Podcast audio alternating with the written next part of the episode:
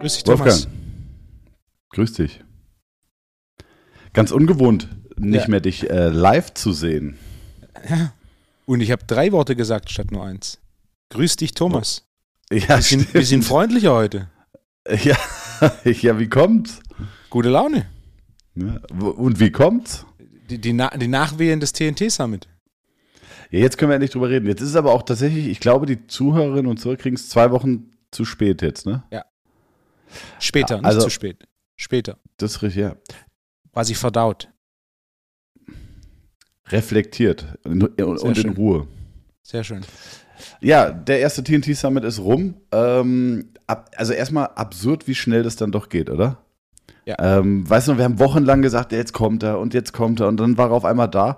Und ich weiß noch, am Ende des Abends haben wir beide da gesessen und gesagt so, wow, wie schnell ging dieser Tag rum. Ja. Also das war wirklich, äh, ich habe selten einen Tag erlebt, der so schnell rumging. Dito. Du bist verheiratet, Wolfgang, oder? Ja? Ging, der, ging die Hochzeit auch so schnell rum? Schneller, Wirklich? weil sie auch nicht lange gedauert hat. Okay, okay. Also, egal. Unabhängig davon, Ja. TNT Summit, Wahnsinn. Unfassbar. Also, mega viele Leute. Ähm, das Ding war echt sehr, sehr voll, sehr gut besucht. Ähm, die Speaker waren gut drauf. Wir hatten schon einen riesigen Spaß beim, äh, beim Speaker-Abendessen. Da konntest du leider noch nicht dabei sein. Äh, da waren wir mit äh, Chris, also Coach Quiz von MTMT, mit Basti von MTMT, liebe Grüße. Unfassbar lustiger Kerl. Also wirklich, ich, ich kenne ihn aus München, aber was wir einen Spaß hatten. Äh, Roman war noch dabei, äh, der hat natürlich noch äh, Öl ins Feuer gegossen. Donai, Jonas kam noch rum. Also wir hatten echt äh, ja, richtig Spaß am Vorabend. Und ähm, dann am Summit auch. Also es hat echt äh, ja, richtig Spaß gemacht. Mega geile Veranstaltung. Thomas, was waren die Top 3 Punkte? Oh, ich wusste es. Ich, ich wusste immer, wenn du so anfängst, aus, aus der kalten weiß ich, dass es um Jetzt drei wird's Punkte ernst. geht. Ja, jetzt wird's ernst. Welche drei Punkte willst du? Äh, Die ersten drei, die dir in den Kopf kommen.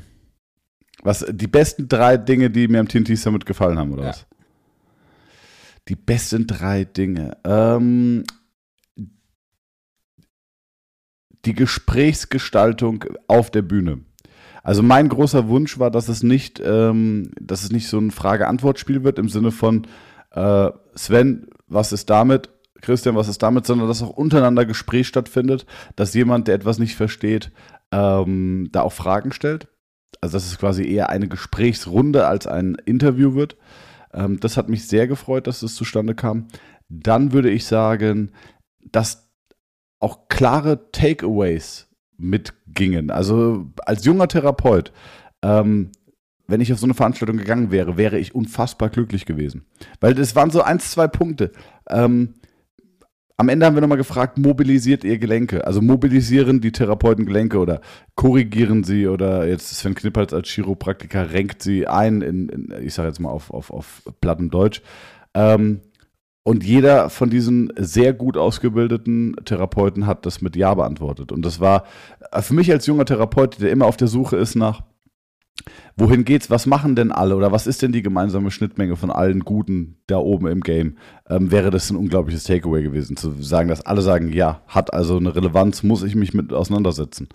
Ähm, ja, und einfach, ja, so, so kleine Perlen mitzunehmen, das, äh, das ist, glaube ich, für den Zuhörer oder die Zuhörerin sehr, sehr gut angekommen. Was waren, was waren drei? Am Ende die Weinbar. Fantastische Weine, leider etwas wenig Zeit. Das war aber Ja. Eher der Location geschädet, äh, geschadet, der Location geschuldet als uns. So.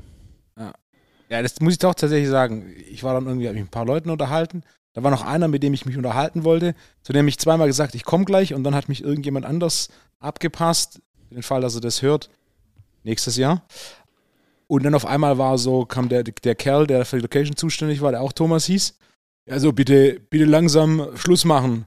Und ich war so, wie viel Uhr ist? War Viertel nach acht. Waren über zwei Mhm. Stunden vorbei. Da dachte ich auch, okay, das, äh, das verging jetzt noch schneller. Es geht ratzfatz, ja. Wahnsinn. Ähm, deine drei Punkte. Das war schon der erste. Der zweite, äh, sehr ähnlich zu deinem, was ich sehr, sehr gut fand, dass es keine Vorträge waren. Bei so einem Vortrag ja. hat man immer so, ein Thema und dann so ein bisschen eine Fragestellung und dann baut man so zusammen so eine, so eine generelle Antwort. Okay, bei diesem Thema ist das das, was ich mache. Also ein einfaches Beispiel. Und in den Gesprächen war dann so ein bisschen, das war, war deutlich freier und mal deutlich mehr Einblick in die Praxis. Denn die Praxis ist natürlich etwas variabler als so ein klar gegebener Strategieplan in so einem Vortrag. Und dass da so ein bisschen die praktischen Unterschiede auch im Dialog zwischen den Einzelnen äh, zustande kamen, das, das ich, fand ich sehr, sehr gut. Und auch das hier mit einigen, die da waren, zwei Wochen danach unterhalten, das war auch so durch die Bank weg einer der Punkte, die ich gehört habe, dass es nicht eben dieses, okay, hier Slides und das ist das, was ich mache, das ist das, was ich mache und so und hier, sondern es war tatsächlich mehr dieser offene Dialog, was ja auch so die Grundidee äh, dieses Summits war, was ein Konzept ist, das in der Form in dieser Branche noch nie gab. Also zumindest meines ja. Wissens nach nicht, dass ein kompletter Tag quasi ein, ein freies Gespräch zwischen Trainern und Therapeuten gepaart mit der Option, was definitiv mein Punkt 3 ist, die, die Fragen fand ich hochinteressant. Also das sind 140 Leute und, und dann hast du die Möglichkeit, eine Handvoll zu fragen und was dabei rauskam und auch diese Diversität der Fragen, wo man auch so ein bisschen gesehen hat, der, der die Frage stellt oder stehen jeweils an anderen Punkten ihrer beruflichen Laufbahn bzw. beruflichen Entwicklung. Also von diesem, ich bin gerade in der Physiotherapie-Schule hin zu, zu deutlich spezifischeren Fragen. Das war so der dritte Punkt. Auch das, wann kannst du an so einer Großveranstaltung, dass du beim Seminar mit 30, 40 Leuten fragst, logisch. Aber dass ja. du bei so einer Großveranstaltung die, die Option hast, da die, die, Akt, die Interaktion mit der Bühne zu pflegen, ist, ähm, hat, mich, hat mich sehr gefreut, dass wir uns dazu entschieden haben oder dass es ein Teil des Summits war und wie das dann auch in der Praxis funktioniert hat. Ja. Und ja, Bonus mega. Location. Ja, fuck. Also, ich habe es das erste Mal live. Wolfgang, ne? Ja, ich habe das erste Mal live gesehen und zwar und es macht natürlich schon so ein bisschen ne, so anstatt äh, schon wieder irgendwie so eine Mehrzweckhalle, in der sowas oftmals stattfindet oder äh, oder, oder so eine Messe. Eine Messe oder, oder irgendein Indoor-Sportpark. Das war einfach okay. Auch ein, ein, ein schönes Umfeld, großartige Location. Auch die Weinbar. Es gab tatsächlich regelmäßig äh, positives Feedback äh, zur Weinauswahl. Das hat mich, äh, ja. hat mich sehr gefreut. Die, die Weine, die ich äh, auf deine Empfehlung hin getrunken habe, auch vor dem TNT Summit, muss ich sagen, haben mir alle sehr gemundet, Wolfgang. Das freut mich. Ja. Äh, ich glaube, und da spreche ich für sehr viele Besucher, ähm, man hat so ein bisschen auf diesen Bärnackel-Fight gewartet zwischen MTMT und Wolfgang Unsold. dass ihr euch an die Kehle geht, ja, dass man ein bisschen dreckig wird, äh, aber das ist überhaupt nicht passiert. Und das war aber für mich also Spaß beiseite, warum hat man das erwartet? Für die Leute, die nicht da waren, für die, die vielleicht auch MTMT nicht so gut kennen wie dich. Ähm, von außen betrachtet, und das ist auch, also da muss man so ein bisschen zwischen den Zeilen lesen und verstehen können. Aber von außen betrachtet ist das, was ihr beide macht, oder also MTMT aus München und äh, das YPSI, komplett konträr. Von außen betrachtet. Du bist Progression, ganz strukturiert, völlig klar in allem, was du tust. Okay. MTMT ist Menschenmensch, den Mensch als Individuum betrachten und schauen, wie man ihn in seinem äh, äh, psychosozialen Kontext bestmöglich entwickeln kann. So, wenn man das vielleicht so unterbrechen kann. Das ist schon ziemlich konträr. Jetzt setzt man aber dich und MTMT auf die Bühne und ihr unterhaltet euch und auf einmal stellt man fest, hold on so unterschiedlich ist es gar nicht. Eigentlich ist es sogar sehr, sehr ähnlich. Und das ist eigentlich total spannend, weil für mich ist es wieder, ich, ich, ich empfinde MTMT in dem, was sie machen, ähm, deutschlandweit vor allem auch von der Struktur des Gyms und der Qualität und auch äh, den Trainern, auch, auch in ihrer Art, wie sie ausgebildet sind, auch das Menschliche, ist es auf jeden Fall eins der führenden Gyms in Deutschland, meiner Meinung nach. Und du bist für mich einer der absoluten Experten in Deutschland. So, also das ist schon höchstes Niveau, was Training angeht. Und jetzt hört man euch zu und merkt, ihr habt voll die krassen Gemeinsamkeiten. Und zwar, jetzt habe ich viel Intro gemacht, wie, wie erkläre ich es am besten? Ähm, du bist gar nicht so hart wie du manchmal nach außen wirkst. Und MTMT ist gar nicht so soft, wie sie nach außen wirken. Also bei MTMT geht es auch um Progression. Die sagen so, okay, jemand kann keinen Split Squat, dann bringen wir ihm Split Squat bei. Das ist eine Progression. Im Grunde genommen das, was du schon immer preachst, ne? Progression vor Perfektion. Und ähm, dann bei, bei MTMT sagt, ja, es geht nicht immer darum, äh, jedes Training sich zu verbessern. Aber wenn man sich länger mit unterhält, doch, doch, denen geht es auch darum, sich in jedem Training zu verbessern. Vielleicht nicht ganz so strukturiert wie du, dass man sagt, Rap für Rap oder Gewicht für Gewicht, aber die wollen Progression erzielen. Ne? Und äh, am Ende des Tages, jeder Trainer muss Fortschritt erzielen und das kam eigentlich wunderbar raus, finde ich, im Trainingstalk. Äh, genau. Dann fand ich sehr spannend, was Chris Weber gesagt hat ähm, dass er gesagt hat, in der Zeit, in der er am allerstärksten war, hatte er nicht den allerbesten Transfer auf die Bahn. War auch ein spannender Punkt. Ja, ne? ein guter Punkt. Ähm, und ein wichtiger Punkt. Gerade ist die, ja. im, im, Thema Krafttraining für Sportarten. Wir müssen ja von, von optimaler Kraft sprechen, nicht von maximaler Kraft. Und da war auch meine Frage an ihn direkt so, okay, wie stark bist du? Nur, nur um so ein bisschen den Kontext zu sehen, wenn du 220 beugst, 250 zu beugen, macht dich nicht zwingend schneller. Ja. Wenn du 120 beugst, 200 zu beugen, macht dich definitiv schneller. Insbesondere in so einem Sport, oder vor allem in so einem Sport wie Bobfahren. Ja, yeah, definitiv. Das ist ja auch, man kann das ja auf die meisten Sportarten wunderbar abwälzen, indem man sagt, ein Fußballer ist von seiner Kraftentwicklung weit unter dem, was er leisten könnte. Also du musst den Fußballer vielleicht nicht an 100% seiner Kraft bringen, im Sinne von ähm, austrainiert schafft der Fußballer mit seinem Körpergewicht und seiner Körperstatur wahrscheinlich eine Kniebeuge von 170. Das braucht er nicht, aber er sollte auf jeden Fall eine von 140 schaffen. Oder von 150. Ne? Und das ist, äh, das, ist, das, ist, das ist eigentlich auch ein schöner Punkt. Ich meine, wenn man sich mit dir unterhält, und dafür ist ja auch dieser Podcast eben auch ein, ein tolles Medium, ähm, damit man merkt, es ist nicht so starr, sondern es ist es ist ja auch viel grau. Also wie, wie immer. Es ist nicht nur weiß, es ist nicht nur schwarz, es ist am Ende auch viel grau. Muss er stärker werden? Ja. Muss er 100% stärker? Nee, er ist, kein, er ist kein Gewichtheber, er ist Bobfahrer. Ein Bobfahrer braucht vielleicht, weiß ich nicht, 90% seiner maximalen Kraft. Das ist vielleicht ein sinnvolles Niveau. Ein Fußballer braucht vielleicht 70% von seiner maximalen Kraft. Ne? Und das ist schon, ein Tennisspieler braucht vielleicht 60% ah, oder 65% von seiner maximalen Kraft. Ne? Das ist aber auf jeden Fall musst du gucken, dass du auf jeden Fall das Kraftniveau, was die Sportart erfordert, äh, mitbringst. Ne? Und dann auch gucken, was sind die Downsides. Das wird, glaube ich, extrem spannend. Ähm, vielleicht können wir schon anteasern. Sollen wir, sollen wir mal so einen Bogen schlagen zu nächstem Jahr, perspektivisch? Gerne. Ähm, Allianz Arena München. Wenn wir die Zusage bekommen, dann findet es in der Allianz Arena in München statt. Ähm, und nicht nur wenn so partiell in. Ja. Wenn der FC Bayern äh, durchsetzt, dass die Bundesliga einen Spieltag verlegt. Ja, ja weil wir wollen schon den Samstag. ja, klar. Ja. ja. wir haben auch gesagt, so Uli, pass auf, hier nicht so partiell irgendein Scheiß VIP-Bereich und Loge, wir wollen das gesamte, die gesamte Allianz Arena. Ja. Ähm, nee, aber hab Speaker-technisch. Kann ich kurz was, habe ich dir ja, erzählt, dass Rammstein in Stuttgart war? Nein. Ich, ich bin auf dem Balkon, schau rüber Richtung Cannstatt, da ist auch Stadion und es dunkler Rauch am Himmel. Und ich so, was geht da? Es brennt. Ja. Wie viele Leute haben die Feuerwehr gerufen? es brennt. Guck rüber und auf einmal riesen Flammen. Ich so, Evelyn, was ist da los? Guck wieder rüber, keine Flammen. Und dann war ich so, hä? Und dann hat es eine, Minute, dann hat es eine Sekunde gedauert und dann dachte ich, ah, Rammstein spielt. Ein Abend später, die haben zwei Abende in Folge gespielt, 110.000, da hat der Wind gedreht. Es war jetzt nicht laut, aber man hat die Musik sehr deutlich gehört. Und ich bin ein ganzes Stück entfernt vom Stadion. Das heißt, rund um das Stadion war da. Bis wie viel laut, gespielt? Laut. Oh, ich weiß gar nicht. Ich glaube, um acht haben sie angefangen, zwei Stunden.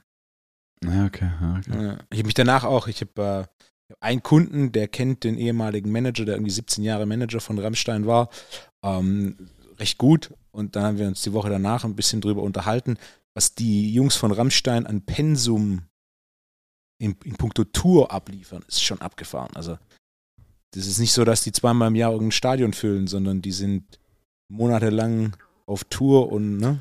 Reißen. Es ist ja vielleicht die erfolgreichste Band Deutschlands, die international erfolgreich wurde. Ne? In Es Russland ist- riesig Das erfolgreich. ist die Also, erfolgreichste. ja, Amerika sehr Vor den erfolgreich. Scorpions. Und wie heißen sie nochmal? Jetzt komme ich noch, die Wildecker Herzbub. Aber die, äh, ich glaube, Tokyo Hotel war noch sehr Ja. erfolgreich. Ja. Äh, die haben, nur Tokyo Hotel hat in den USA den Durchbruch nie geschafft. Die waren in Russland und in Asien waren die riesig. Ähm, Europa sehr groß, aber USA nicht den Durchbruch geschafft. Ähm, aber ich war, ich war im Urlaub gerade und äh, sitzen am Tisch, gucke ich nach links, denke ich mir, ah, den Typ kennst du. Ja, irgendwie kommt er dir bekannt vor. Überlegt, überlegt, gucke nach links. Wer sitzt da, Wolfgang? Wer saß zwei Tische weiter? Ich komme nur drauf, weil du gerade von Rammstein erzählt hast. Der einzigste, den ich mit dem Gesicht von Rammstein kenne und den man wahrscheinlich auch mit Namen von Rammstein kennt und der interessanterweise nicht der kreative und künstlerische Kopf hinter Rammstein ist, ist Till Lindemann. Nee, Till Lindemann war es nicht. Ähm, jetzt muss ich in dem Kontext schon vorwegnehmen, es war jetzt kein super teures Restaurant. Also war wirklich Ja. zu zweit gegessen für 130 Euro im Urlaub in einem Hotspot ist wirklich ein humaner Preis. Wer sitzt neben mir? Jordan Belfort. Nein. Ja, ich habe mich so gefreut. Ich so, das ist Jordan Belfort. Warst du die 394. Person, die zu ihm hingelaufen ist und den Kugelschreiber hingehalten hat? Nein, aber ich, ich war kurz davor. Ja, ich war sehr kurz davor. Ich war, war wirklich kurz stoked. Ich so, oh fuck. Gegoogelt, äh, dann auf sein Instagram-Profil und er so, ja, ja, er war am gleichen Ort wie ich. Äh, dann gesehen. Ja. Dann habe ich vor Ort, ähm, ah, das muss ich auch noch erzählen. Leider, ich, ich, ich, ich möchte jetzt nicht flexen, ich nenne keine Namen. Aber ich habe dir doch off-Mic eben von jemandem erzählt, den ich Ja. an diesem Ort auch behandelt habe. Ja. Und äh, dann habe ich ihn behandelt. Also so sieht mein Urlaub aus für die, die mir, die immer noch zu mir kommen und sagen, oh, arbeitest nur drei Tage. Im Urlaub wird behandelt, ne? So habe ich behandelt und dann äh, unterhalte ich mich mit ihm und dann sage ich so, und was machst du heute noch? Sagt er, ah ja, ich krieg gleich Besuch und nicht so. Aber er, er hat so ein bisschen und ich so, also klingt, als hättest du nicht so Bock. Also, ja, ist eine Horde Ir Iren. Und ich so, ich so, okay. Also, ja, kennst du Conor McGregor? Und ich so, ja. Also, ja, ja, der feiert seinen Geburtstag hier. Also, das, der, das ist eine Überraschungsparty. Der weiß nichts davon. Ähm, aber Conor McGregor ist ein, seit Jahren ein extrem großer Fan von meinem Kunden gewesen. Und da hat schon vor drei, vier Jahren das Management um Conor McGregor meinen Kunden angefragt, ob die mal ihn besuchen können und äh, vielleicht auch sich mal kennenlernen können und so. Und das hat dann an diesem Tag stattgefunden. Ähm, das Problem war, ich musste sofort weg, weil ich ins, in den Flieger musste, ähm, weil er gemeint hat, ey, also bleib doch hier, ich freue mich, wenn du, wenn du hier bist. Und ich so, fuck, ich könnte mit Conor McGregor und meinem Kunden jetzt irgendwie den Nachmittag verbringen. Wie Weltklasse wäre das denn gewesen? Und äh, ja, das hat aber leider nicht geklappt, habe den um 45 Minuten verpasst und habe dann aber auf Instagram auch äh, Conor McGregor gefolgt und die haben ihn über seine, seine Entourage hat ihm quasi eine Geburtstagsüberraschung gemacht und er hat gar nicht so viel gepostet, er hat aber gerepostet und dann bin ich auf seine irischen Freunde und die haben natürlich wild in öffentlichen Profilen alles gefilmt und dann habe ich äh, meinen Kunden da auch die ganze Zeit gesehen und dachte so, ey, fuck, Wolfgang, ich hätte fast Warte. mit Jordan Belfort und Conor McGregor abgechillt, ey. Also in Realität ist ja gar nichts passiert, aber es erzählt sich, als wäre ich mit John Belfort und Conor McGregor unterwegs gewesen. Ne? Was ist die Frage, was ist interessanter? Die Mischung. Ja, erst mit Jordan Belfort sich unterhalten, Jordan danach mit Conor McGregor ein bisschen Stress anfangen im Club. Ähm, mit wem, wem, wem hättest du mehr lieber Zeit verbracht? Oh, das ist eine, oh, das ist eine, das ist eine taffe Frage, weil ich weiß, du liebst MMA, aber ich weiß, du liebst wahrscheinlich auch äh, die Geschichten und die Wirtschaft von äh, John Belfort. in dem Club definitiv John Belfort. Da, da wäre mir Connor zu schnell zu besoffen. Ja, das stimmt.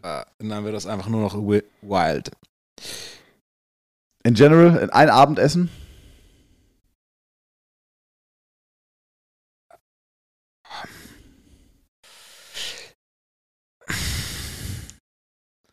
Abendessen ist wirklich eine schwierige Frage. Ein Training? Connor. Ja, was willst du denn auch mit, was willst du mit John Belfort trainieren, Wolfgang? Deswegen sage ich, das wäre eine Ja. einfache, eine, eine eine einfache Antwort. Okay, Bei Wolfgang, dann andere Frage. Ein Wirtschaftsseminar. Mit wem lieber? Conor McGregor oder Sean Belfort? Auch das ist, äh, auch das ist keine. Oh ja, Also, stimmt. Okay, äh, ja. ja, also Conor wird, was das angeht, massiv unterschätzt. Ja, ja. Das Das ist ich würde, Conor McGregor benutzt das international bekannte, äh, das international bekannte Verona Feldbusch, ähm, die, die, die allseits bekannte Verona Feldbusch-Taktik. Ja. Hat Conor auch mal in einem Interview gesagt, so, yeah man, I I always do the Verona Feldbusch-Tactic on, on, get, on gaining publicity, you know. Äh, ja. Der einzigste Sportler, der in der Breite so aufgestellt ist wie Conor, ist Jordan. Ja, Und bei Jordan war es mehr oder weniger ein Glücksfall das.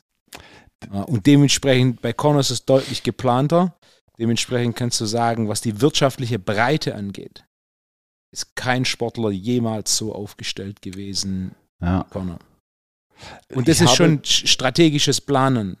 Ja. Ich kenne ich kenn einen, der Conor lang trainiert hat und vor dem ersten Kampf gegen Dustin Poirier, da war Conor noch nicht mal quasi, da war so Possible Contender. Auf dem Weg zum Kampf hat er den Jungs erklärt, dass er bald gegen Floyd Mayweather boxt. Das war noch vor dem ersten Titel, das war vor dem zweiten Titel, Ja, das war, ja. Dustin Poirier war, glaube ich, sein zweites oder drittes Main Event. Also, da war er noch für UFC-Verhältnisse klein und für, für Sportverhältnisse nicht existent. Damals kam er schon, hat schon erzählt, so auf dem Weg, ich, ich box bald Floyd Mayweather. Aber ich kenne das. Also, dass du, dass du von Dingen so überzeugt bist, dass sie eintreten, dass du das schon vorher sagst. Ich habe auch gewisse Dinge schon in meiner Karriere gesagt, das wird passieren, weil es für mich unumgänglich ist, dass es passiert.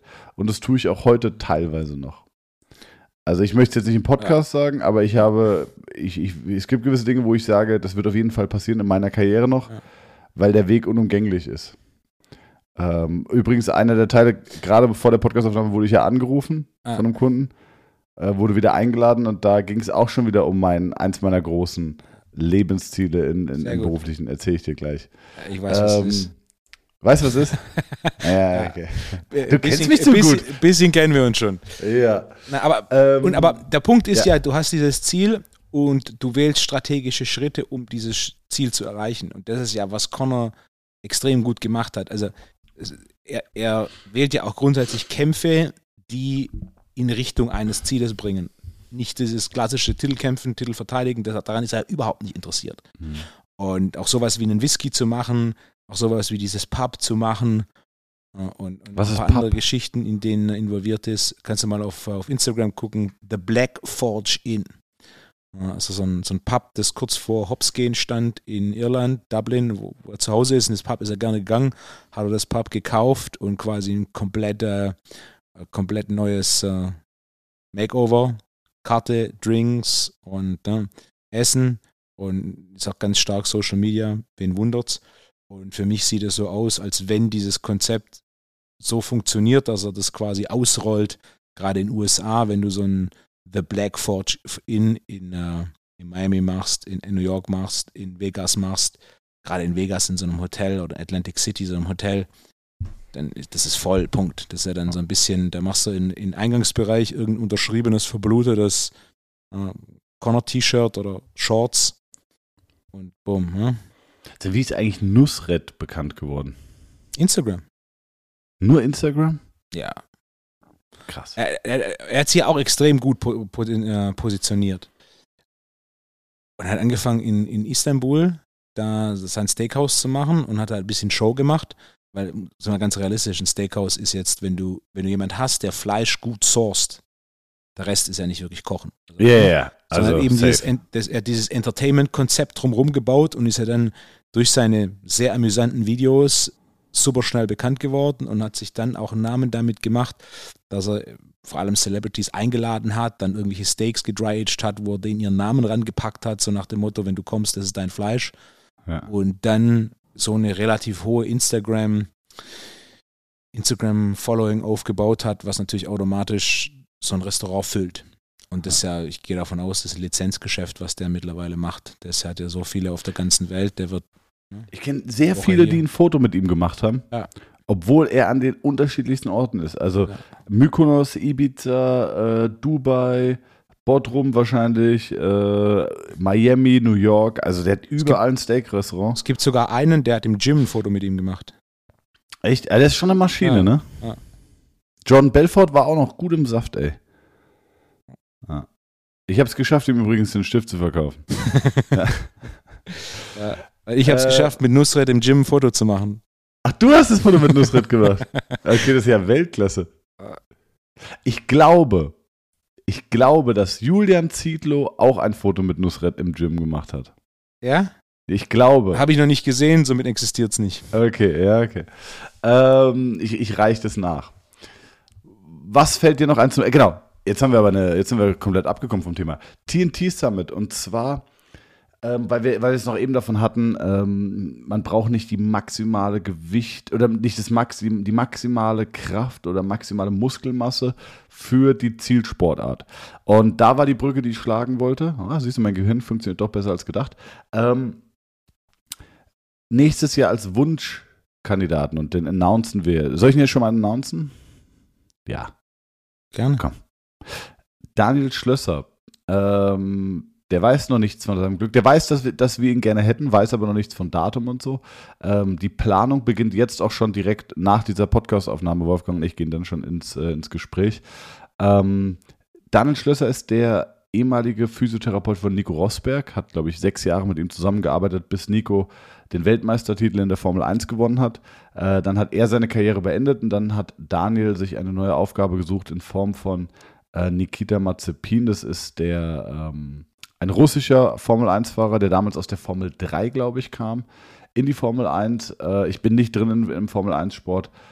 Und äh, der aber jetzt aufgrund der äh, Ukraine, des Ukraine-Kriegs, ähm, ja, wie sagt man denn, aus diesem Sport oder aus dem Rennzirkus ausgeschlossen wurde. Nichtsdestotrotz ist Daniel Schlösser einer der erfolgreichsten und besten Physiotherapeuten und Athletiktrainer, die es in der Branche gibt, also zumindest in der, in der, ähm, also in, im Formel 1-Zirkus. Und wenn du dich mit ihm unterhältst, ich hatte das große Glück, er hat jetzt auch ein Seminar bei mir besucht, war sehr zufrieden, sehr happy gewesen und äh, besucht jetzt auch mal, nochmal Modul 2, was mich sehr glücklich macht. Ähm, und wenn du dich mit ihm unterhältst, ein Wahnsinnstyp und wie speziell die Arbeit mit Formel-1-Fahrern ist, ist Wahnsinn. Also ich, ich, ich krieg's gar nicht zusammengefasst, aber ein Punkt von ihm ist, teilweise mussten wir, äh, musste er dann äh, mit Nico joggen gehen, weil er kein, weil sie nicht mehr Fahrrad fahren konnten, weil Fahrradfahren noch mehr Muskelmasse aufbaut als joggen gehen. Und äh, da geht's wirklich um halbe Kilos und der kann dir auch sagen, wie viel Kilo Körpergewicht, ähm, wie viel Zehntel auf einer Runde ausmacht und bei welcher Bahn du mehr Impact hast, weil du mehr Höhenmeter fährst. Ähm, also das macht richtig viel aus. Und weißt du, das ist so, dass das Formel 1 Auto ein High-End-Produkt ist, wo alles passt, das ist klar, das ist jedem leuchtet es ein. Dass du aber als Therapeut und Trainer da so krass feintunen musst, wie schwer ist der Athlet, wie fit ist er, wie schaffe ich es, ihn zu trainieren und körperlich stabil zu halten, ohne Muskeln aufzubauen, ähm, wann ist er zu leicht, wann bringt ihn das Auto, äh, wann sind die Kräfte zu groß, wann muss er stärker werden, wie ist der Wasserhaushalt ähm, mit dem Jetlag. Also wa was der erzählt über, über äh, seine Arbeit ist wirklich äh, extrem spektakulär und ähm, den hätte ich gerne. Und da würde ich auch gerne mal mit ihm über das Thema Muskelaufbau reden. Ich glaube, eigentlich wäre der Talk, also ich freue mich auch sehr auf den Talk zwischen dir und, und ihm wenn es um das Thema Krafttraining geht, weil das Anforderungsprofil ist wirklich ein, ein sehr, sehr, sehr spezielles. Gut. Sehr interessant. äh, wen, wen, wen, haben wir noch auf der Wunschliste? Johannes Lukas, ne? Richtig. Äh, was ist Johannes? Johannes ist Coach, YouTuber. ehemaliger Personal Trainer, YouTuber ist es wahrscheinlich. Ja. YouTuber und Influencer. Bodybuilder auf jeden Fall mit Leib und Seele. Ähm, den hoffen wir, dass wir ihn kriegen und dann den Rest schauen wir mal. Ja. Wolfgang, was hast du sonst auf der Liste? Ich habe letzte Woche die Jan-Ulrich-Doku geschaut. Ah, die habe ich nicht geguckt. Wurde mir schon mehrfach empfohlen. Soll wurde, gut sein. Wurde mir mehrfach empfohlen, sind fünf Teile, gibt es auf YouTube von der Sportschau produziert, also bitte keine Netflix-Produktion erwarten. Ich habe in drei Abenden alle fünf Teile geschaut und ich war schwer begeistert. Diese Begeisterung geht so weit, dass ich seitdem abends die Highlight-Zusammenfassung der Tour de France anschaue. Wenn es jemand von den Tour de France-Verantwortlichen hört, bitte einen Teil der Werbeeinnahmen an Jan Ulrich überweisen. Ja, okay, verstehe ich. Von der aktuellen Tour. Wie viel Also- Etappe ist gerade? Das war, glaube ich, Tag 15. Wie viele gibt's? Keine Ahnung, Sonntag ist vorbei. Oh. Schade. Tour de France habe ich immer gern geguckt. Fahren die heute?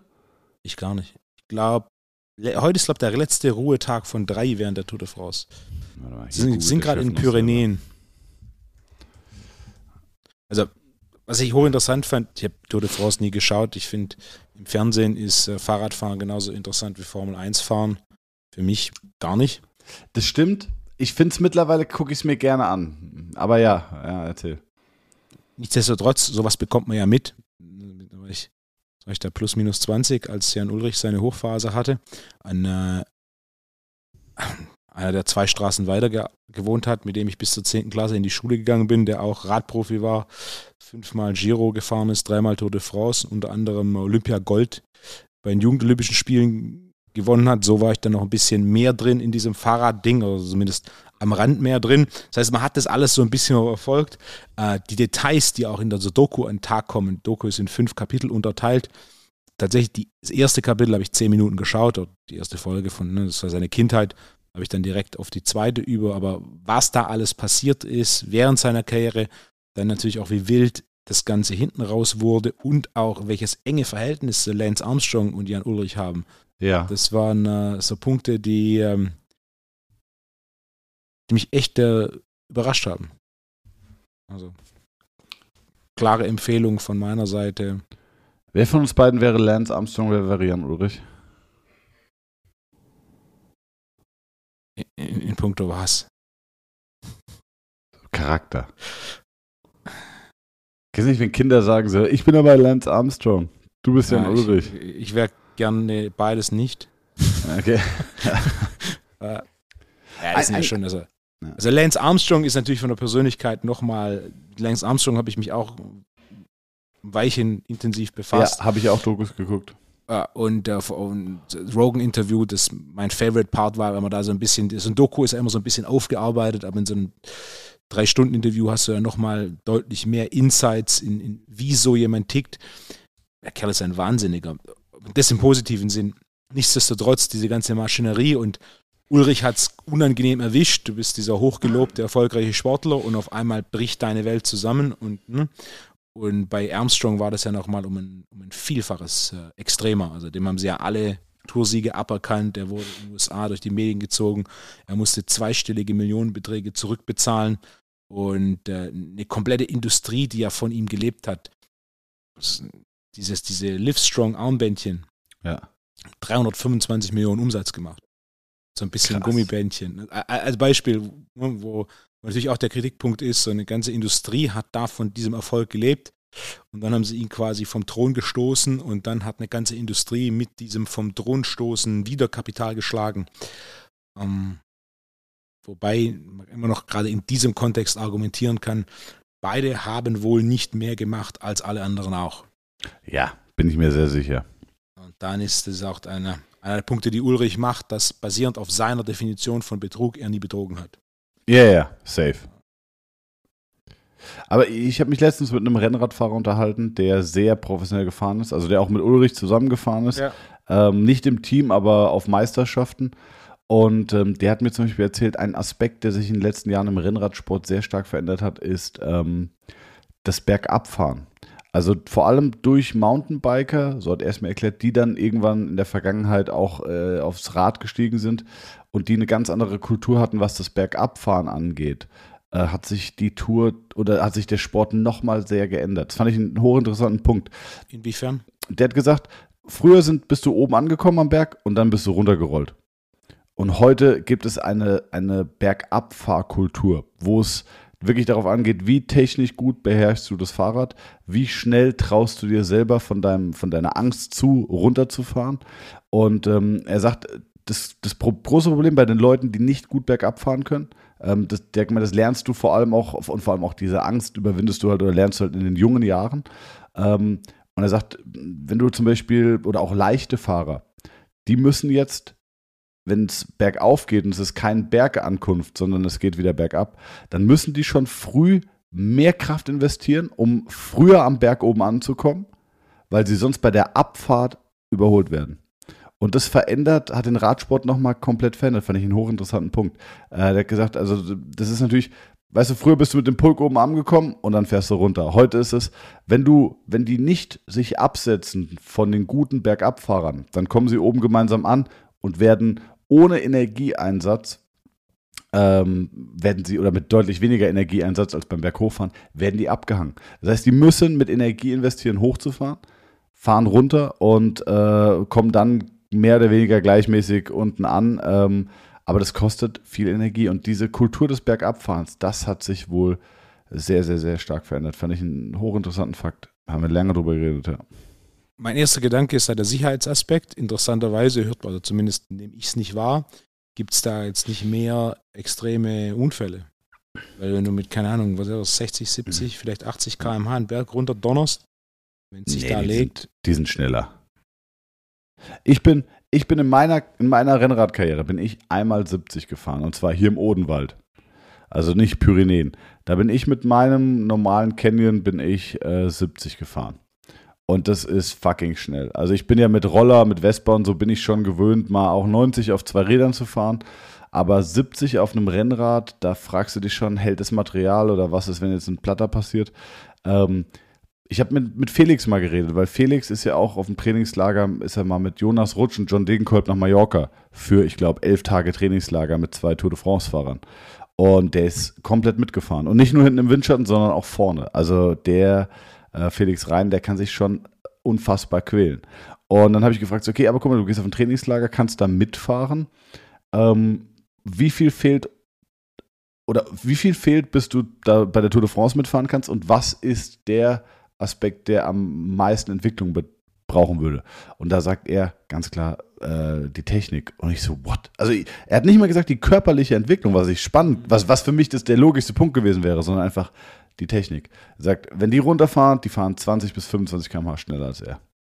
Und Felix fährt auch, vier, der ist schon mit John Degenkolb aus Frankreich zurück, 411 Kilometer mit einem 33er Schnitt zu zweit. Nicht in der Gruppe, wo die einen riesen Pulk haben, sondern zu zweit äh, mit, weiß ich nicht, zweieinhalbtausend Höhenmetern oder dreitausend Höhenmetern. Und äh, das war so, der, der kann das körperlich leisten. Ne? Aber der sagt, die Technik ist halt, ist halt der Riesenunterschied. Die Jungs beherrschen ihr Fahrrad halt richtig, richtig krass. Ja. Das war der Grund, warum ich jetzt nicht mehr irgendwie groß im Radsport angreifen werde, Wolfgang. Ne? Weil ich das einfach nicht mehr aufholen kann. Ja, mit, de mit, dem, mit dem Gewicht könntest du quasi nur die Bergab-Komponente fahren. Ja. du auch. Hm. Wolfgang, was anderes. Ich habe, du hast übrigens recht, ich habe hier parallel gegoogelt. Heute ist nochmal Pause und dann sind es tatsächlich nicht mehr viele. Eins, zwei, drei, vier, fünf, sechs Tage in Folge, wo nochmal äh, Tour de France ist. Wolfgang, ich habe etwas gelesen. Das ist so ein kleiner Schmankerl. Und zwar, wo habe ich, wo hab ich gelesen, Wolfgang? Bild online? Ja, ich sag mal, äh, das fachliche Pendant. Physio Deutschland, die, die, die Physiotherapie Deutschland Gruppe. Immer eine gern gesehene, eigentlich bräuchte es fast einen Jingle, ein gern gesehener, äh, ja, äh, Unterkategorie hier von unserem Training Therapie Talk. Ich zitiere einfach mal, ja. Ich lese einfach mal vor. Liebe Physios, ich muss das jetzt einfach, ist ein bisschen länger, es tut mir leid. Ich muss das jetzt einfach mal alles schreiben und eure Meinung dazu erfahren. Ich arbeite in einer Physiotherapiepraxis im Norden Deutschlands mit Anschluss an ein Fitnessstudio, was ja eine tolle Sache ist. Mein Chef ist Inhaber, jedoch selbst kein Physiotherapeut. Wir sind drei Therapeuten, die beschäftigt sind. Von denen ist eine Osteopathin ohne Abschluss. Bedeutet, sie ist nur Physiotherapeutin, wie wir alle. Es gibt keine leitende. ich, sehe schon. Es gibt keine leitenden Therapeuten. Es gibt keine Fortbildungszuschüsse. Auch kein Interesse vom Inhaber aus, dass wir uns weiterbilden. Die Elektrogeräte werden nicht vom TÜV geprüft. Die Osteopathin ohne Abschluss behandelt auf normales KG-Rezept mit Osteo, macht wohl auch Zahnabdrücke, bedeutet, sie behandelt in den Körper. Ich habe gelernt, dass wir das nicht dürfen. Wie ist das denn eigentlich versicherungstechnisch? Die Patientin, die Patienten unterschreiben auch nichts weiter, außer ihre normale Unterschrift auf der Verordnung. Auch behandeln sie Patienten zum Beispiel mit MLD, wo kein Abschluss vorliegt. Ich bekomme von den Patienten gesagt, dass meine Kollegen es nicht so dass meine Kollegin es nicht so macht wie ich. Ich weiß nicht mal, ob wir überhaupt versichert sind über die Praxis. Auch sollte ich MT ohne Verordnung machen, wo der Patient noch nie bei uns war, ist meiner Meinung nach auch nicht rechtens. Es ist eine Besprechung geplant, wo ich mir bereits alles aufgeschrieben habe. Den, Ges äh, den Gespräch kommt selten zustande. Ich sehe meine Kollegen auch nur kurz. Ich bin im Allgemeinen sehr, sehr unzufrieden mit dem gesamten Ablauf und was da so passiert.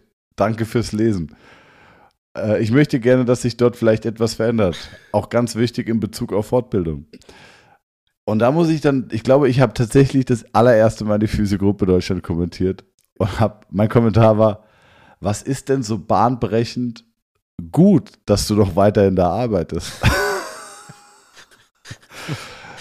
ich habe das ich habe ein gefrusteter Pedant. Ja, ich habe das, äh, ich habe dieses, äh, diese Zeilen habe ich sinnbildlich mal rausgenommen, um sie unseren Podcast-Zuhörerinnen und Zuhörern mitzugeben. Ähm, sowas lese ich sehr, sehr, oder jeder von euch, der in dieser Gruppe ist, liest es eigentlich sehr regelmäßig. Und da muss ich sagen, also wenn sich doch wirklich grundlegend über alles beschwert wird, über alles, dann geht. Also das kann man gar nicht weiter ausführen, außer wenn, wenn alles scheiße ist, dann geht. Aber dann müsst ihr auch raus aus der Opferrolle und müsst nicht sagen, mein Chef, mein Chef macht alles falsch und mein Chef macht das und das. Nee, nee, dann geht einfach. Also so beschweren ist immer einfach, aber dann müsst ihr Konsequenzen, wenn, wenn, wenn diese Therapeutin oder dieser Therapeut diese Liste hat und sagt, das ist alles scheiße, ja, du kannst ein Gespräch suchen, aber dann geh raus aus der Opferrolle. Dein Chef ist nicht für dein Glück verantwortlich. Wenn du unzufrieden bist, weil es keine Fortbildung gibt, dann musst du was ändern, nicht dein Chef.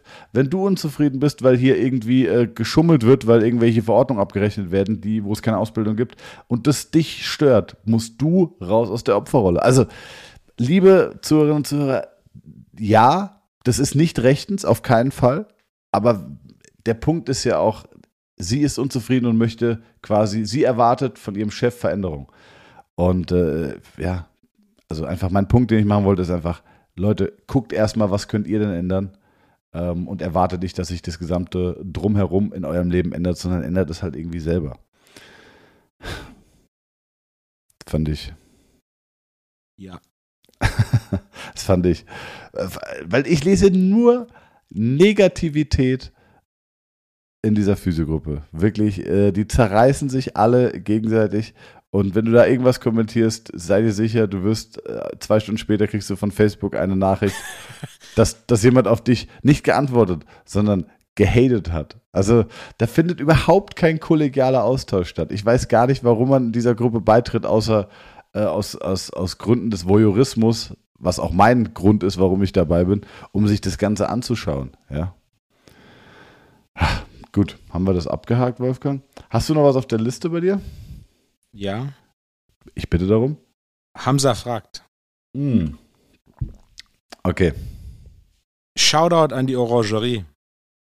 Thomas, welches deutsche Wort reimt sich auf Orange?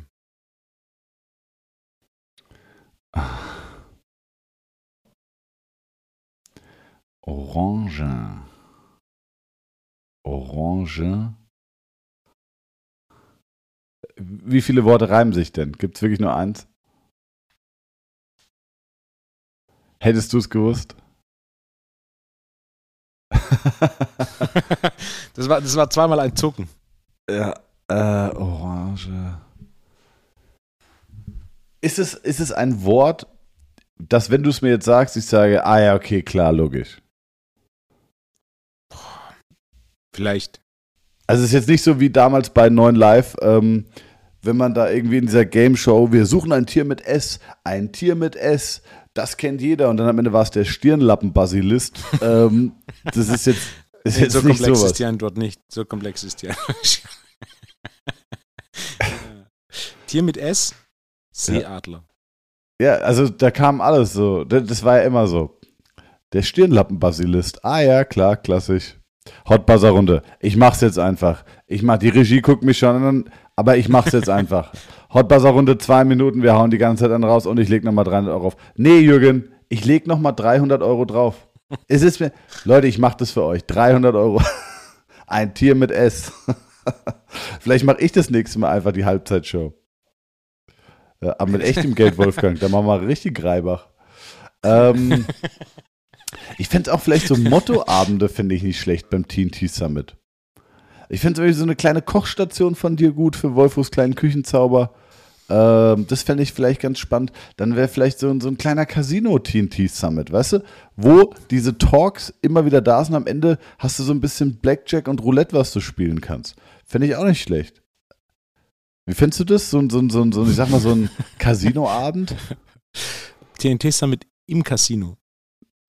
Ja, haben unser, eigenen Casino, haben unser eigenes Casino aufgebaut. Muss man nur gucken, wie das dann juristisch korrekt ist, dass man da kein illegales Glücksspiel betreibt. Aber dann, dann spielt man halt so mit Chips und dann gibt es halt eine Tombola am Ende, so wer am meisten Chips gewonnen hat oder so. Weißt du, was ich meine? Findest du nicht gut? Apropos Gewinn. ja. Weißt du, was eine der größten Überraschungen des TNT Summit war? dass das, äh, dass die, dass, dass das Gewinnspiel, also dass man von, dass man maximal 11 von 15 Fragen richtig beantworten konnte. Dass wir beide den geteilten dritten Platz hatten. ja, das stimmt, stimmt. Für die, die nicht da waren, ähm, für die, die nicht da waren, kann man vorab sagen, es gibt auch die Online-Kurse, also es gibt noch, die, die Talks gibt es online noch zu kaufen, Wolfgang? Erzähl mal ganz kurz. Einfach auf äh, tnt-summit.de, da kann man auch noch ein Digitalticket erwerben. Da kriegt man zwölf Monate Zugang. Das lassen wir auch noch äh, verfügbar bis Anfang August. Also das Ticket kann man dann noch buchen bis Anfang August für die, die sich jetzt im Nachträg, nachträglich noch dazu entscheiden, dass sich die Talks anschauen wollen. Ähm, was nicht dabei ist, ist, war unsere Pausenshow. Also für die Pausenshow gibt es meines Wissens nach keine Aufnahme. Und das war ein Quiz. Da hatten alle einen QR-Code, konnten scannen und dann gab es Fragen und man konnte quasi 11 von 11 richtig haben. Und äh, niemand hatte 11 von 11 richtig. Thomas und ich haben auch die, das Quiz gemacht und haben mit 8 von 11 Richtigen einen geteilten dritten Platz gehabt, der dann aber außer Konkurrenz war. Was ich übrigens auch nicht korrekt finde. Wobei, das war so lustig, weil eine Frage war, glaube ich, wie viel Gewicht äh, oder wie viel, Gewi wie viel Gewicht gibt es in Form von Scheiben äh, bei Training und Therapie? Ich wusste es nicht. Ich habe falsch getippt. Eine Frage war, wie viele Scheiben in Summe gibt es im YPSI? Ich habe auch nur getippt. Hast du auch falsch getippt? Mhm. Wie viel habt ihr? Zwei Tonnen. Ja, ich habe es richtig getippt. Ah, okay. bei drei Sachen falsch getippt. Zum einen, wie viele Mitarbeiter wir haben. Zum anderen war es äh, der Job von Hamzas Bruder ist. Das wusstest du nicht? Ne, wusste ich nicht. Ich habe geschaut, Gebrauchtwagenhändler gibt's nicht. Oh. Ähm, und dann die dritte Frage. Was war Friseur, war oder? Lackierer. Lackierer. Und die dritte Frage war die, ähm, die Summe von den drei Grundübungen von Chris Weber. Ah ja. Die Farbe von meiner Vespa hast du erraten. Klar, mintgrün. Ja, okay, okay. Ja, sehr gut. Ähm, Was waren deine drei falschen? ich weiß es nicht mehr. Die beiden Gewichtsfragen? Ich weiß es nicht mehr. Nee, weiß ich nicht mehr. Aber eine. Oh, oh, Entschuldigung. Eine Zuhörerin hat mir noch geschrieben. Ähm, das ist eine Frage, die würde ich gerne in den Raum stellen. Sehr gerne dürft ihr gute Fragen an mich schicken. Ich bereite das Ganze auf und drop die auch. Versuche so jede Folge nochmal so eine Zuhörerfrage mit reinzunehmen. Ich finde es immer ähm, wirklich sehr, sehr schön, wenn es da so ein bisschen mehr Interaktion gibt. Ähm, hey Thomas, im Podcast nächste Woche haben Wolfgang und du sicher viel den TNT Summit zu bequatschen. Falls trotzdem Raum für Fragen bleibt, folgende Basic-Frage. Wie viel Vitamin D am Tag sind empfehlenswert? In Wolfgangs Shop ist die Rede von 800 Einheiten. More Nutrition wirbt sehr stark für die notwendigen Supplementierungen und empfiehlt dabei 2000 Einheiten pro Tag. Sie verweisen dabei auf Studien, die angeblich belegen, dass selbst 4000 Einheiten pro Tag nicht gefährlich wären. Äh, Wolfgang geht aber ja auch sehr wissenschaftlich vor, daher bin ich verwirrt. Es gibt ja nur x Studien vermutlich und daraus müsste sich äh, in den Empfehlungen Konsens ergeben. Wäre mega, wenn ihr da einen Satz zu verliert, weil das Thema allgemein zu viel beworben wird inzwischen. Liebe Grüße. Sehr gute Frage. Fand ich auch. Ich, ich empfehle keine 800 Einheiten, sondern die Einnahmeempfehlung meines Produkts sind 800 Einheiten. Warum sind es 800 Einheiten? Weil es alles über 800 Einheiten in Deutschland als Nahrungsergänzungsmittel nicht verkehrsfähig ist. Ja, es gibt deutsche Firmen, die Produkte mit mehr Einheiten verkaufen. Diese sind jedoch genau genommen nicht verkehrsfähig als Nahrungsergänzungsmittel, sondern müssten dann quasi als Arzneimittel deklariert werden mit allen Problemen oder allen Hürden, die da kommen. Deswegen 800 Einheiten ist Max, deswegen hat ein Tropfen bei mir 800 Einheiten. Wie viel ich empfehle, die einfache Antwort ist in der Praxis deutlich mehr in Abhängigkeit von deinem Vitamin D-Labortest. Und bevor ich dir jetzt eine klare Empfehlung gebe in puncto Menge, individualisierst über einen Labortest. Du machst heute einen Vitamin D-Labortest, kannst du mittlerweile als Heimdiagnostiktest easy machen. Gehst du zu Amazon, nimmst dir ein paar Tropfen Blut mit der Lanzette, schickst es ein, hast einen Wert. Und dann dosierst du mal recht offensiv Vitamin D. Der Vorteil von meinem, es ist flüssig, und du kannst dann, musst nicht mit einem Tropfen nehmen, sondern du könntest mehr nehmen. Und nach einem Monat wiederholst du den Vitamin D-Test. Und dann hast du so mal eine Idee, was ist nach einem Monat Supplementieren jetzt passiert. Und dann würde ich, wenn wenig passiert ist, die Dosierung anheben. Und dann würde ich mal, je nachdem, wie niedrig dein Level ist, vier bis acht Wochen warten und wieder einen D-Labortest machen. Und, und dann schauen, wie lange du brauchst, um auf Optimum zu kommen. Und Optimum, wichtig zu wissen, ist, Referenzwerte von Laborergebnissen sind bei weitem nicht so klar reguliert, wie man das vermutet. Ich kenne Labors, die sagen 30 bis 60 ist normal. Ich habe schon mal eins gesehen, der sagt 20 bis 120 ist normal. Ich hatte auch vor einiger Zeit eins gesehen, der sagt 100 bis 150 ist normal. Ähm, deswegen guck dir die Zahl an und wo man so plus minus sich einig ist, sehr gut versorgt, ist im Bereich von 80. Und äh, dieser Bereich von 80 ist auch den, den, den ich anstrebe. Ähm, es gibt einiges an Wissenschaft dazu. Ähm, wenn wir uns aber auch empirische Nachweise anschauen, bei allem, was ich bisher beobachtet habe, ist es so, dass die körpereigene Produktion sich im Bereich von 80 runterreguliert. Also wenn ich zum Beispiel Kollegen in der Domrep, die kein Vitamin D supplementieren, supplementieren, aber jedes Wochenende am Strand sind, da einen Vitamin D-Test macht, ist im Bereich von 80. Ein Kollegen in Kolumbien, da ist es Sommer, das komplette Jahr. Der hat einen Hund, der fährt mit dem Fahrrad ins Gym, der ist eineinhalb Stunden jeden Tag draußen mit Sonnenschein. Der hat auch im Bereich von 80. Das heißt, es scheint so der Sweet Spot im Bereich von 80 zu sein, wo der Körper dann runterreguliert. Du kommst deutlich über 80 im Sinne von, du kommst auf 150, 200 oder mehr. Das basiert aber mehr auf was, was ich als gewissenlose, unkontrollierte, unstrukturierte Supplementierung bezeichnen würde. Also das Ziel ist nicht, extrem hohe Werte zu haben. Vor allem nicht, wenn du Vitamin D ohne Vitamin K supplementierst. Also Vitamin D mit Vitamin K ist die klare Empfehlung. Und ein Zielwert von 80 äh, ist der, den ich anstrebe beim Kunden. Es gibt Richtwerte, die ich auch in der Praxis verwende. Um jetzt da niemand mit Richtwerten zu verwirren, mach den Test mit dem Laportest, denn biochemische Individualität ist ein großes Thema und ich hatte vor Jahren mal ein Pärchen, die beide bei mir angefangen haben, Vitamin D zu supplementieren. Sie waren ein Paar, das waren, die waren zusammen im Urlaub, haben mehr oder weniger gleich viel Sonne bekommen. Nach äh, drei Monaten Supplementierung war sie bei gut 30 und er bei gut 80. Da ist ein einiges Beispiel. Also sie sollte grundsätzlich rein rechnerisch ein höheres Vitamin D-Level haben, weil sie beide gleich viel supplementiert haben. Jedoch sie natürlich ein ganzes Stück leichter war. Sie war irgendwie gut 60 Kilo, er war knapp 90. Also rein auf basierend auf Körpergewicht sollte er eigentlich viel schneller und viel höheren Vitamin D-Wert bekommen haben. War aber nicht der Fall. In dem spezifischen Beispiel würde ich es bei ihr ganz klar aufs, auf Lifestyle zurückführen. Nichtsdestotrotz im individuellen Fall Vitamin D-Labortest machen, gucken, wo bin ich, supplementieren, aus Erfahrung sehr, sehr gerne sehr offensiv supplementieren, den Vitamin D-Labortest wiederholen und dann schauen, wie viel hat es gebracht. Und dann, wenn du schon nach einem Monat bei 80 bist, dann würde ich einfach die Dosierung halbieren, sodass du quasi eine Erhaltdosierung hast. Und dann würde ich alle drei bis sechs Monate in der Realität zweimal im Jahr Vitamin D-Test wiederholen, um zu gucken, wo du bist. Und Am äh, Anfang tägliche Einnahme? Ja. Wann? Frühstück. Am besten einfach mit der Pipette in den Mund und runter.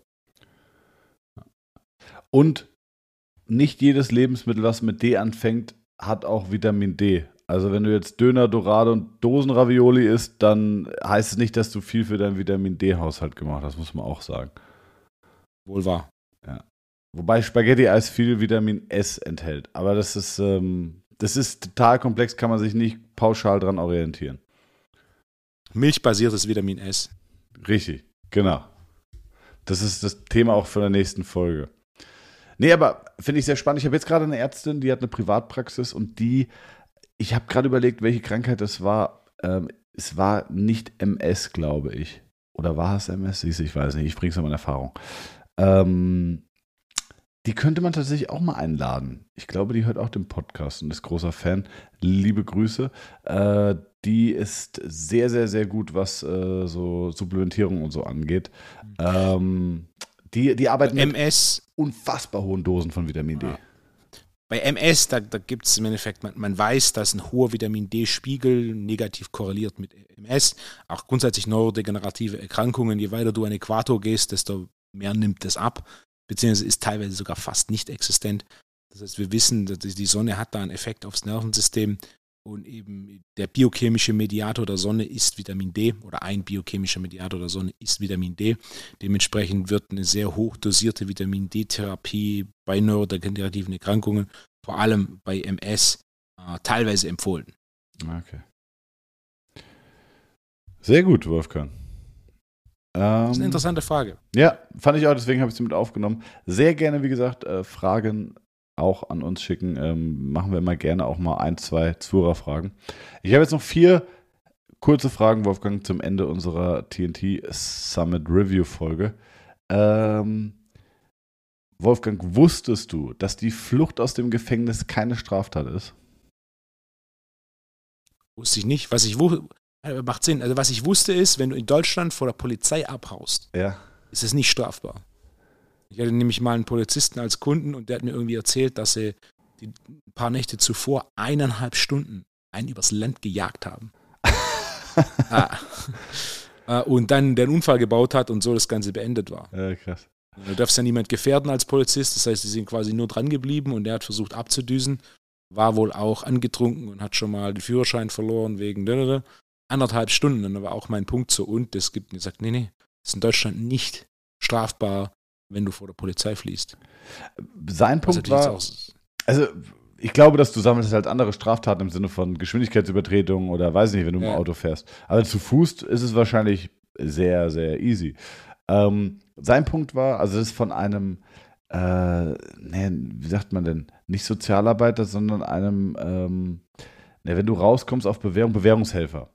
Ja. Und der hat erzählt, äh, sehr, sehr netter Patient, liebe Grüße an der Stelle, hört den Podcast, glaube ich, auch. Und der hat erzählt, äh, das ist nicht strafbar. Also er hatte auch mal ein wenn du, wenn du fliehst und du zerstörst nichts, also du richtest keinen Schaden an und verletzt Ja. niemanden, dann ist das eine, äh, steht das nicht unter Strafe. Und zwar sagt der Gesetzgeber, das war seine Erklärung, dass der Freiheitstrieb ein ganz tief verankerter ja, Ur Urinstinkt ist, den du gar nicht ausschalten kannst. Also das heißt, dafür kannst du nichts. Und wenn du dann fliehst, dann wird es nicht bestraft. Weil ich dachte, wenn du jetzt aus dem Gefängnis abhaust, dann gibt es eine Haftstrafenverlängerung von einem Jahr oder keine Ahnung, äh, Ja. angepasst an die Strafe.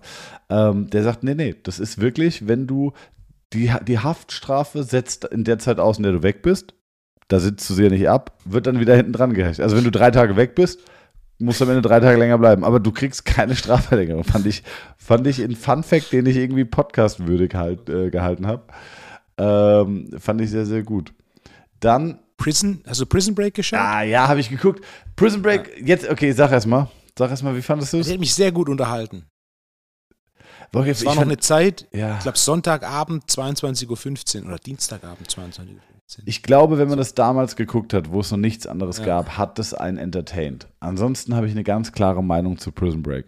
Staffel 1 war großartig, Staffel 2 war gut und danach wurde es kompletter Trash. Also dann war das so, ja und jetzt sind sie wieder, äh, jetzt sind sie wieder gefangen, oh, jetzt sind sie wieder ausgebrochen. Jetzt sind sie in Mexiko, das ist das krasseste Gefängnis, da ist noch nie jemand ausgebrochen. So, hey Leute, wir inhaftieren jetzt mal vier Leute, die sind schon ziemlich überall ausgebrochen. Passt mal besser auf die auf und dann sind sie wieder ausgebrochen. Dann sind sie irgendwann beim FBI und dann sind sie wieder nicht beim FBI und sind wieder auf der Flucht, sind wieder eingesperrt und brechen wieder aus. Also Wolfgang, jetzt, wem willst du, also den Bären, den brauchst du mir nicht aufbinden, fand ich sehr schlecht, muss ich sagen. Das Ende. Als es im Fernsehen kam, hat es mich unterhalten. Glaube ich, weil es da nicht, was ich da gab es halt nicht viel anderes, das glaube ich. Da gab es noch den Mentalist, der mich noch mehr unterhalten hat. Das ist so ein bisschen wie Suits. Ähm, ha- Habe ich geliebt. Aber ich glaube, also so zum Beispiel diese, hast du Suits gesehen? Ein paar Staffeln, aber nicht alle. Ja, die, die Spezialfähigkeit von Mike Ross war irgendwann scheißegal. Dass der sich alles merken konnte, war irgendwann so. Ich glaube, darauf wollten die es ja am Anfang aufbauen. Ja. Und dann haben die gemerkt, so, ah nee, die Leute wollen einfach eine geile äh, Juristensendung haben mit geilen Anzügen und prolligen Sprüchen aus den USA, aus New York. Ja. Also scheiß mal auf den Special Skill von Mike Ross. Und das hat dann irgendwann noch so, so, so, so Nebeneffekte gehabt, dann irgendwann Staffel 4 so, woher wissen Sie das? Ach, das ist Mike, der hat da irgendeine so Behinderung, der hat das irgendwann mal gelesen, das ist dann noch in so Nebensätzen gefallen. Und äh, wenn du irgendwann verstanden hast, wie Suits die Szenen aufbaut, kannst du es dir eigentlich nicht mehr angucken. Also, wer Suits noch guckt, sollte jetzt kurz äh, muten für die nächsten 30 Sekunden. Und zwar ist es immer, Harvey geht irgendwo hin, dramatische Musik und so, Wolfgang, hast du das schon gesehen? Knallt irgendein Zettel hin. Der Zettel wird in einer Sekunde gelesen, verstanden und dann so, was wollen Sie? Ich will, dass Sie diesen Share-Deal machen und dass Sie hier äh, das und das. Das können Sie vergessen, Harvey. Dann kümmert sich Mike mit seiner Behinderung drum und dann äh, und das war jede Szene war so. Es wurde sich, ich glaube, es gab einen Faustschlag. Also es, es, jedes war immer nur, jede Szene war gleich. Also es hat mich sehr entertained. Ich liebe Suits, ich kann es jedem nur empfehlen, aber irgendwann war es dann ausgelutscht. Meine Meinung. Wolfgang, äh, ich habe noch eine Frage. Komm, eine, eine so Halbnonsensfrage machen wir. Warum gibt es in Hotels immer nur eine große Decke? Wolfgang, wer hat sich den Scheiß ausgedacht? Ist das schlecht oder ist das gut? Das ist schlecht. Hast du daheim privat eine große Decke? Zu Hause privat eine große Decke. Kriegt deine Frau davon was ab? Ist das ein Plan? Ist es Teil des Plans oder sagst du, okay, Klar. aber jeder, ein, jeder eine eigene eine. Decke ist doch viel geiler als, äh, als eine große Decke. Nee. Wolfgang, Deswegen haben wir eine große Decke. Wolfgang, das lässt mich so tief an dir zweifeln. Äh, Bitte TWUP-Page. Unsere äh, Eine Umfrage. bitte eine Umfrage an alle Paare oder Menschen, die regelmäßig mit Menschen zusammenschlafen. Eine große Decke, so amerikanischer Style, oder einfach wie jeder normale Mensch. Zwei Decken für jeden Menschen eine Decke. Bist du jemand, schläfst du mit deiner Decke gern zwischen den Beinen? Teilweise. Ne? Aber das geht doch überhaupt nicht, wenn du eine große Decke Natürlich. hast. Eine Aber dann große geht's nur Decke eine Seite. Zwei Enden. Hä? Aber die hat ja zwei Seiten. Aber guck mal, wenn du jetzt auf der linken Seite im Bett liegst, ne? Und jetzt drehst du dich nach rechts. Dann kannst du dich so ein bisschen einkuscheln und hast die. Aber wenn du dich nach links drehst. Ah, das ist, nee, es ist, also da wird, da wird kein Schuh draus, Wolfgang. Ich finde es aber. Das ist ein, ein, schöner, ein schöner Abschluss für die Folge. Ich, ich, äh, hab, Das ist einer der großen Vorteile von so einem Hotelbett. Ich bin ein Riesenfan von Hotelbetten. Ja, die haben auch komplett anderes Bettzeug. Das hat irgendwann gedauert, weil ich dachte, warum sind die Hotelbetten so anders? Die haben viel dicht gewebtere Baumwolle, weil die Bettwäsche so oft gewaschen wird, dass du reguläre Bettwäsche, die du eigentlich so im Laden kaufst, funktioniert nicht, weil die viel zu häufig kaputt gehen würde. Deswegen haben die super dicht, äh, dicht gewebte Baumwolle, was so diesen anderen, was so leicht so ein bisschen so einen Papier-Plastik-Touch. Weißt du, was ich meine? So dieses, dieses Feste ja, das eine Hotelbettdecke hat, wovon ich auch ein ganz großer Fan bin. Äh, das, äh, das ist eine normale Bettdecke, die du so im Laden kaufst. Also natürlich, wenn du dann, weil ich dann irgendwann verstanden habe, dass du dann quasi so Hotelbettwäsche kaufen musst, dass du den gleichen Effekt zu Hause hast. den aber nicht hast, wenn du quasi reguläre Bettwäsche im regulären Geschäft für jemanden. Ja. Wolfgang, nächste Woche fangen wir mal an, schreibe ich jetzt auf mit dem Thema ähm, Schlafhygiene und vor allem Kopfkissen, Decken und so weiter. Körpertemperatur beim Schlafen. Das, äh, das, könnte, das könnte vielleicht nur ein ganz kurzes Thema werden, vielleicht könnte es aber auch mhm. interessant werden. Wie viel Prozent der Deutschen schlafen ohne Kopfkissen? Das ist eine interessante Frage. Was glaubst du? Zehn. Hm, ich würde knapp zehn sagen. Schlafhygiene, warte.